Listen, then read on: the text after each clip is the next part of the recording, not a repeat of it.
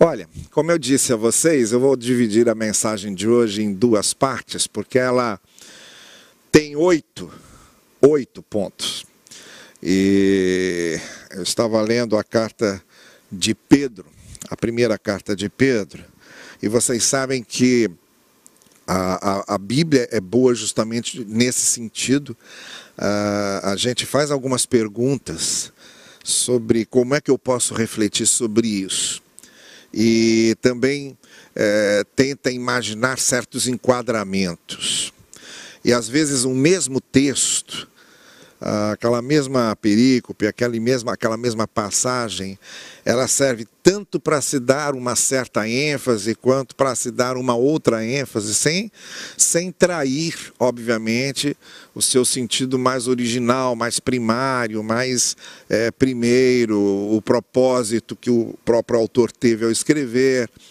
Mas essa, essa dinamicidade da palavra de Deus é muito interessante nesse sentido.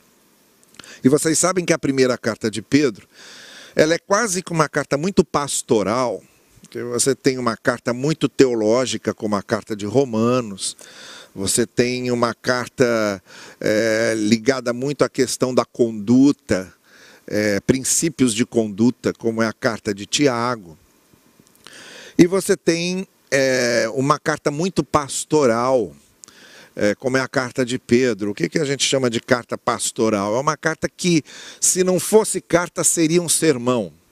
Se ela não estivesse na forma de uma epístola, de uma correspondência, ela podia ser, sem nenhuma dúvida, um texto de um sermão, como se Pedro estivesse é, pregando às igrejas do seu tempo, com o propósito de confortá-las, encorajá-las. Esse é o, o grande propósito da, da carta de Pedro. Confortar, encorajar os crentes daquele tempo que estavam sendo perseguidos. Não era uma perseguição ainda sistemática e estruturada, como seria a partir do ano 180, 200, e que duraria até o ano 313 um século e meio praticamente de, de perseguição sistemática, planejada, estrutural do Império Romano contra os cristãos. Nessa época em que primeira carta de Pedro foi escrita, você não tinha isso, mas já tinha é, algumas perseguições episódicas, pontuais. E na Ásia Menor, que é o local para onde Pedro dirige a sua carta, você tem cartas escritas a igrejas definidas, né? Carta à igreja de Éfeso, carta à igreja de Colossos, carta à igreja de Gálatas. É... Mas aqui você tem a carta de Pedro, que é dirigida às igrejas da Ásia. Então, o que acontecia é que uma igreja recebia, fazia a leitura daquela carta para todo mundo ouvir, passava para a igreja seguinte. E assim a carta ia passando de igreja para igreja. Porque naquela região da Ásia Menor havia uma circunstância de perseguição muito grande do Império Romano. Enquanto o Império Romano achou que o cristianismo, a fé cristã, era uma seita dentro do judaísmo, eles não mexeram. Porque quando o Império Romano conquistava um lugar, eles respeitavam a religião e os costumes daquele lugar. Então, quando eles chegaram ali na Galiléia, na Judéia, naquela parte onde os judeus viviam, eles respeitaram a religião judaica. Eles não mexeram. A gente tem notícias em Lucas, por exemplo, de um centurião romano que, com seu dinheiro, constrói uma sinagoga para os judeus. É? É, então havia esse respeito, esse convívio muito respeitoso. Mas quando, mas não podia ter nenhuma religião nova. Eles respeitavam a religião que já existia, mas não podiam surgir novas religiões. Enquanto eles achavam que os cristãos eram parte do judaísmo, tudo bem. Quando eles começaram a perceber que na verdade os cristãos eram distintos, tinham causado uma ruptura, tinham uma outra ênfase, e principalmente quando eles perceberam que os cristãos colocavam acima de todas as autoridades e todos os senhorios a autoridade e o senhorio de Jesus Cristo. E isso para o Império Romano era um problema, porque a autoridade de César tinha que estar acima de tudo. Aí começou a haver perseguição. É, alguns foram presos, outros tiveram seus bens confiscados, outros tiveram que se exilar, sair de lá, e alguns até foram mortos. dependendo é, da, da violência da perseguição em determinadas áreas. É nesse momento que Pedro então escreve essa primeira carta às igrejas da Ásia Menor para confortá-los. Então é uma carta que trata de sofrimento, de dor, de insegurança, de insegurança principalmente. Como é que vai acabar isso? A gente aqui não tem segurança para se reunir e cultuar o Senhor, porque pode entrar aqui um soldado romano e acabar com tudo, prender todo mundo não tem é, segurança para planejar nossas, uh, nossos programas de ação de testemunho para podermos evangelizar, proclamar as pessoas. Não temos segurança para vivermos nas nossas casas, porque um vizinho pode nos delatar como cristãos e a gente ser preso ou ser separado da nossa família. Então é, a insegurança era muito grande. E foi a partir daí que eu fiz a seguinte pergunta: Quais são os motivos que Pedro dá nessa carta para que nos sintamos seguros?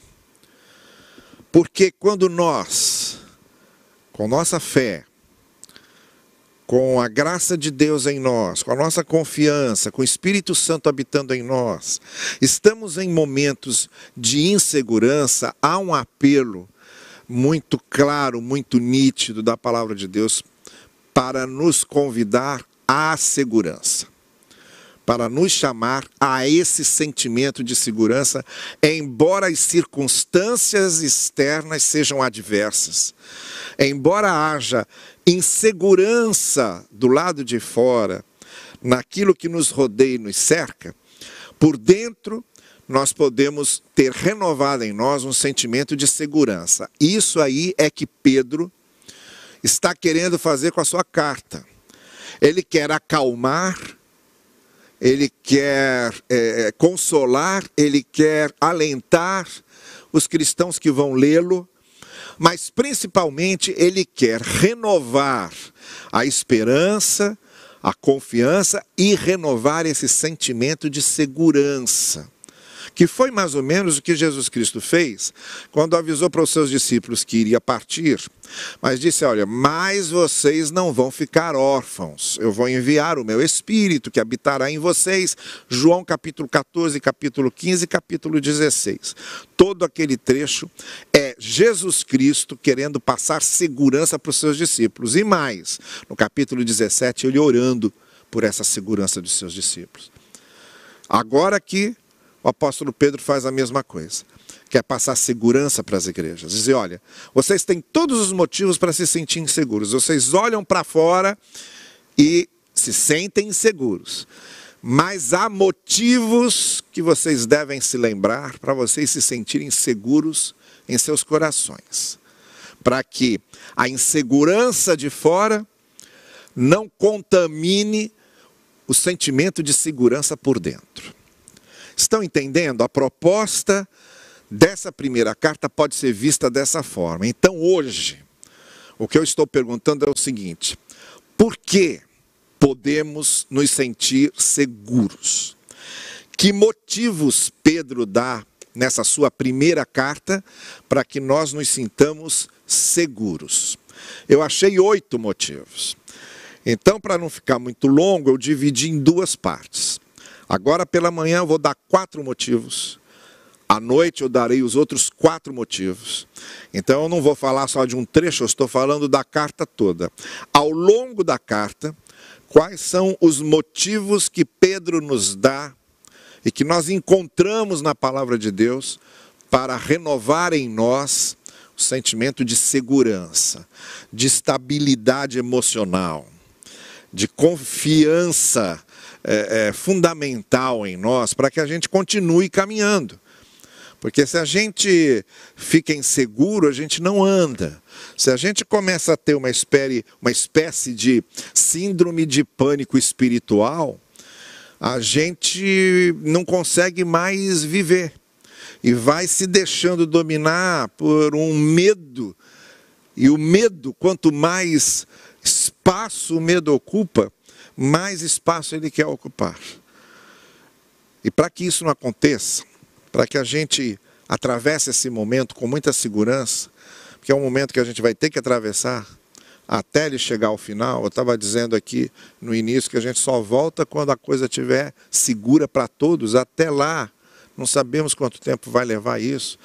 A gente está querendo muito e está pedindo a Deus para que essa vacina surja logo, porque parece, é no entender dos especialistas nisso, que é a única coisa que vai resolver de fato essas ondas de epidemia que podem ainda acontecer, é uma vacina.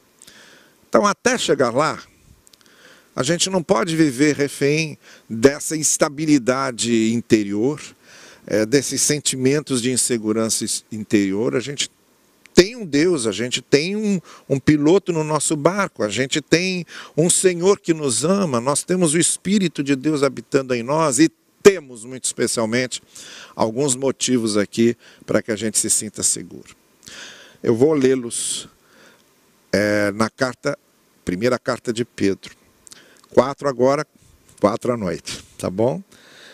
Então, o primeiro motivo que Pedro nos dá para nós nos lembrarmos que estamos nas mãos de Deus, que Ele está nos conduzindo, que podemos nos sentir seguros, que apesar das circunstâncias externas serem perigosas, ameaçadoras e são, essa pandemia é uma realidade, ela não é brincadeira, ela não pode ser diminuída, amenizada, atenuada, ela é perigosa. Temos que ser suficientemente adultos para ver isso. Mas ao mesmo tempo, dentro de nós, a gente não pode perder de vista esses motivos que nos confortam e renovam a nossa segurança em Deus. O primeiro está logo no início da carta quando o apóstolo Pedro diz assim, se referindo ao que Cristo fez por nós, nos versos 18 a 20: Pois vocês sabem que não foi por meio de coisas perecíveis, como prata ou ouro, que vocês foram redimidos da sua maneira vazia de viver, transmitida por seus antepassados, mas pelo precioso sangue de Cristo como de um cordeiro em favor de vocês, conhecido antes da criação do mundo, revelado nesses últimos tempos. Está aqui o primeiro motivo que, se a gente estivesse conversando com Pedro e falando para Pedro desse nosso sentimento de insegurança, de instabilidade, Pedro olharia para a gente e diria: Olha, eu vou te dar um primeiro motivo para você não se esquecer de quem cuida de você e de quem está conduzindo a sua vida. Ele pagou o preço do seu próprio sangue por sua causa. Ele entregou o seu próprio filho por sua causa. Você, para ele, vale mais que ouro, porque não foi com ouro que ele nos resgatou. Você vale mais que prata, não foi com prata. Você vale mais que pedras preciosas, porque não foi com pedras preciosas que ele nos resgatou. Se ele pudesse fazer isso, jamais ele teria entregado a vida do seu próprio filho por nós. Jamais o sangue de Cristo teria sido derramado por nós. É porque não tinha outro jeito. E aqui, Pedro está dizendo o seguinte: se a gente valia o sangue de Cristo, Deus resolveu pagar o preço do sangue de Cristo. É isso que a gente vale para Deus. O que a gente vale para Deus é isso, é a vida do seu próprio filho. É o sangue derramado por Cristo a nosso favor. A primeira coisa que a gente deve lembrar sempre, quando nós estivermos é, nos perdendo, nos labirintos da insegurança e do medo, da tristeza profunda e do profundo sentimento de frustração, de um desnorteamento que nos faz é, perder o desejo de continuar caminhando, perder a força vital para continuarmos lutando e caminhando, é isso. Lembre-se do que você vale para Deus e do que Deus fez por você. Nós estamos seguros na mão dele estamos seguros com nossa vida nas mãos dele, porque ele pagou um preço caríssimo por nós, que foi o sangue de Cristo. Nós valemos o sangue de Jesus derramado por nós. Não foi nem com ouro, nem com prata, nem com pedras preciosas, foi com o sangue de Cristo. Esse é o primeiro motivo. Cada passo que você dá, cada vez que você sai de casa, cada vez que você vai trabalhar, porque precisa trabalhar, cada vez que você vai a um médico, cada vez que você fica doente, cada vez que você tem aperto financeiro, cada vez que há um conflito em família que te desnorteia, cada vez que você está numa situação difícil, a primeira coisa que você deve se lembrar para se sentir seguro nas mãos de Deus, mesmo passando aquele momento difícil, é porque Ele deu a vida do seu filho por você. Jesus derramou o seu sangue por você. É isso que você vale para Deus. Você vale o sangue derramado de Jesus Cristo. Esse é o primeiro motivo. Mas Pedro está só começando ele continua falando ao longo da carta dos outros motivos que temos para nos sentirmos seguros, porque não faltam motivos. E o segundo motivo está nos versos 24 e 25, ainda aqui do capítulo 1 quando Pedro diz assim: Pois toda a humanidade é como a relva, e toda a sua glória é como a flor da relva. A relva murcha e cai a sua flor. E aí no verso 25 ele diz: Mas a palavra do Senhor permanece para sempre. Entendeu bem? Vamos para cá agora. Olha, o segundo motivo que nós temos para renovarmos o nosso sentimento de segurança em Deus é porque a palavra de Deus não é como a relva, que hoje está bem, amanhã murcha e acaba. A palavra de Deus permanece para sempre. Isso, em outras palavras, quer dizer o quê? Que as promessas do Senhor permanecem para sempre as garantias que ele nos deu permanecem para sempre. Essa é outra coisa que Pedro está dizendo: olha, naquele momento da perseguição, no momento da tristeza, no momento da aflição, no momento em que você estiver se sentindo oprimido, no momento em que você estiver perdendo coisas, no momento em que você estiver confuso e perplexo, lembre-se que nas mãos do Senhor você continua seguro. Primeiro, porque você vale o sangue de Cristo mais que ouro e prata. Segundo, porque a palavra de Deus permanece, ela não muda.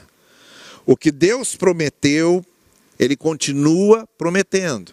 O que Deus começou a fazer, Deus continua fazendo. Os propósitos que Deus tinha para a nossa vida no início, apesar das circunstâncias, vejam, as circunstâncias mudam.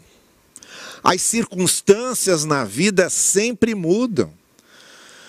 A nossa vida ela é um, um, um ciclo dinâmico de situações, de fases, de períodos diferentes, de circunstâncias adversas. Isso muda sempre.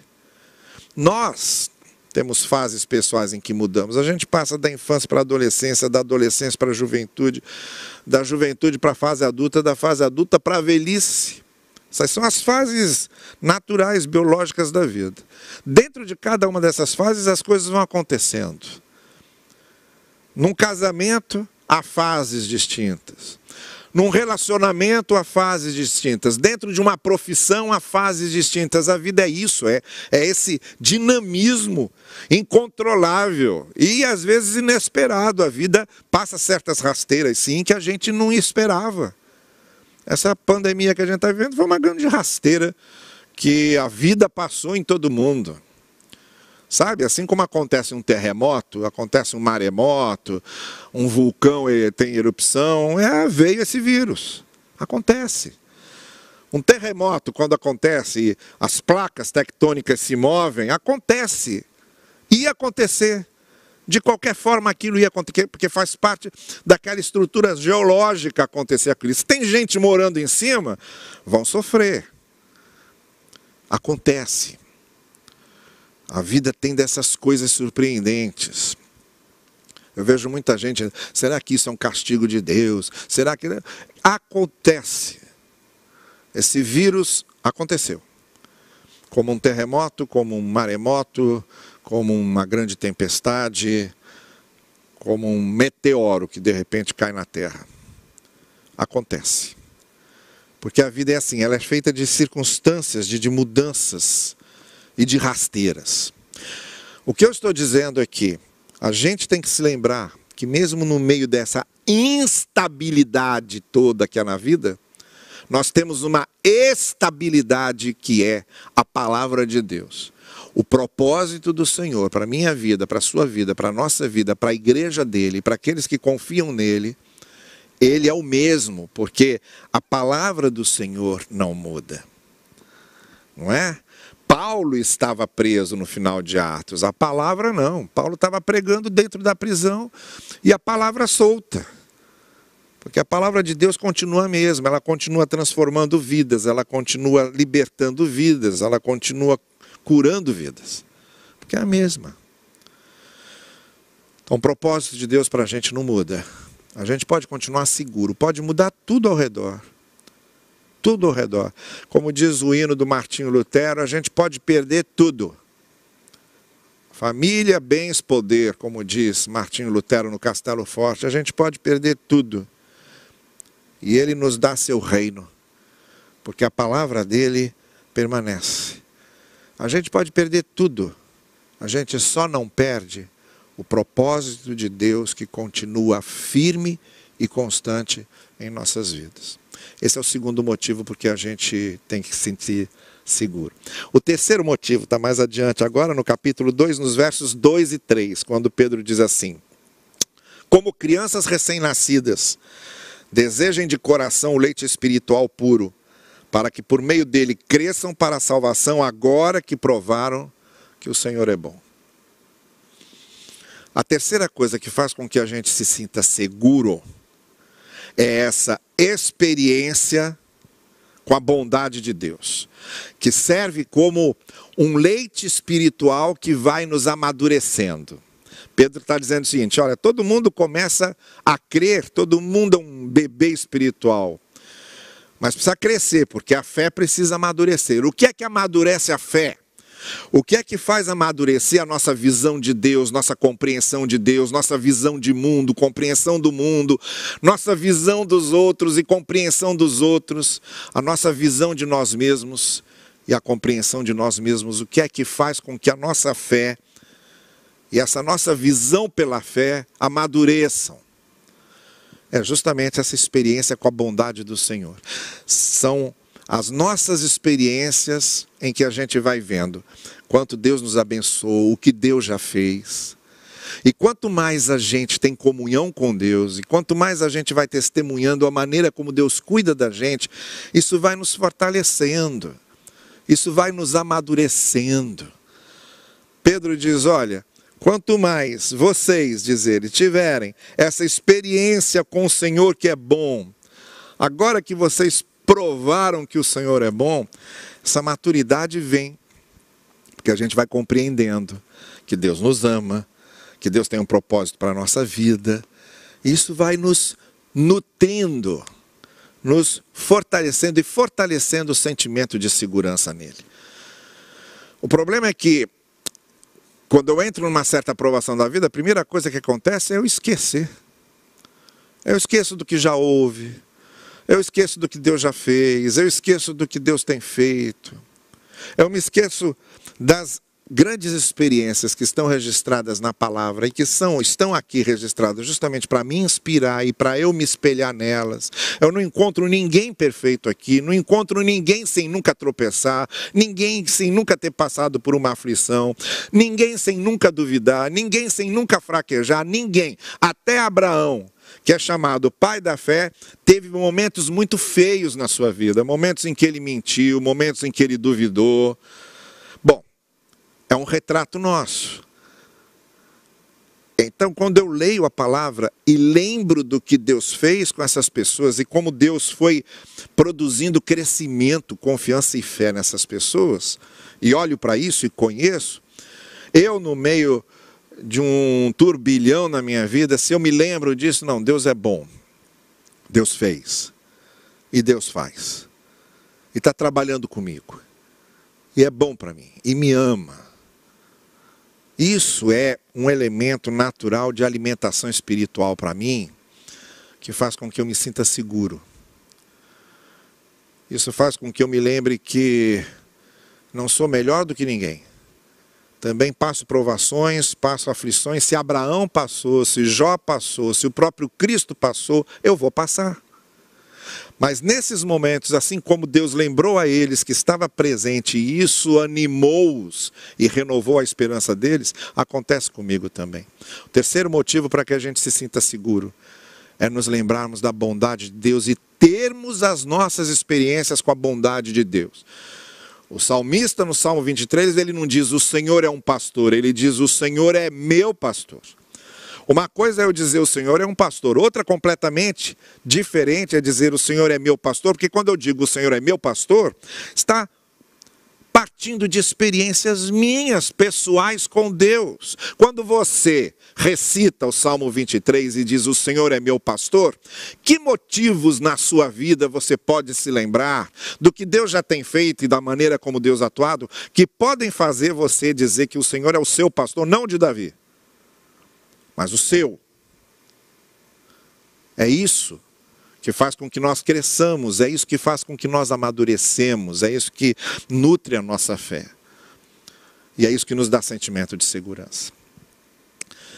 E por último, para a gente encerrar a mensagem dessa manhã, o quarto, a quarta razão para nós renovarmos em nós o nosso sentimento de segurança está no verso 21 do capítulo 2 quando Pedro diz assim: Para isso vocês foram chamados, pois também Cristo sofreu no lugar de vocês, deixando exemplo para que sigamos os seus passos.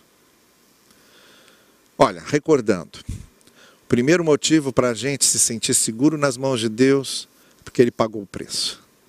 Nós valemos mais que ouro e prata. Nós valemos isso para Deus. O segundo motivo, que a palavra dele permanece. As coisas mudam, a palavra dele permanece. Terceiro motivo, nossa experiência com a bondade, com a graça de Deus. E o quarto motivo, porque ele deixou as pegadas para a gente seguir. Nós não estamos sozinhos aqui, ele nos deixou pegadas para seguirmos. O Senhor, que também sofreu, diz: olha, para vocês que foram chamados, Cristo, que sofreu primeiro, sofreu por vocês, sofreu antes e no lugar de vocês, deixou o exemplo, deixou as pegadas para a gente seguir. Isso quer dizer que no caminho a gente não se sente inseguro porque tem marcas, igual João e Maria, só que não é o miolo de pão de João e Maria. João e Maria foram deixando miolo de pão no caminho, quando voltaram não tinha mais, que os pássaros tinham comido. A gente não tem miolo de pão jogado no chão nós temos as pegadas, nós temos as marcas das pegadas, das pisadas dos pés de Cristo que foi na frente para que a gente o seguisse. Que foi o que o anjo disse às mulheres em Marcos, quando foram ao túmulo, e o anjo disse a elas: Olha, ele já ressuscitou, vão a Galiléia, porque ele já foi adiante de vocês. Está lá esperando por vocês. Ele foi antes. Ele deixou as pegadas. Nós nunca estamos seguros, nunca estamos inseguros e nunca estamos sozinhos, porque nós estamos seguindo aquele que deixou as pegadas. Ele nos disse tudo, nos ensinou tudo e é só a gente obedecer e seguir. Por isso é o nosso Senhor. Eu não me sinto inseguro e nem sozinho quando eu lembro que Ele é o meu Senhor e deixou as pegadas para que eu siga. À noite a gente continua. Há mais quatro motivos aqui nessa epístola que fazem com que a gente se sinta seguro.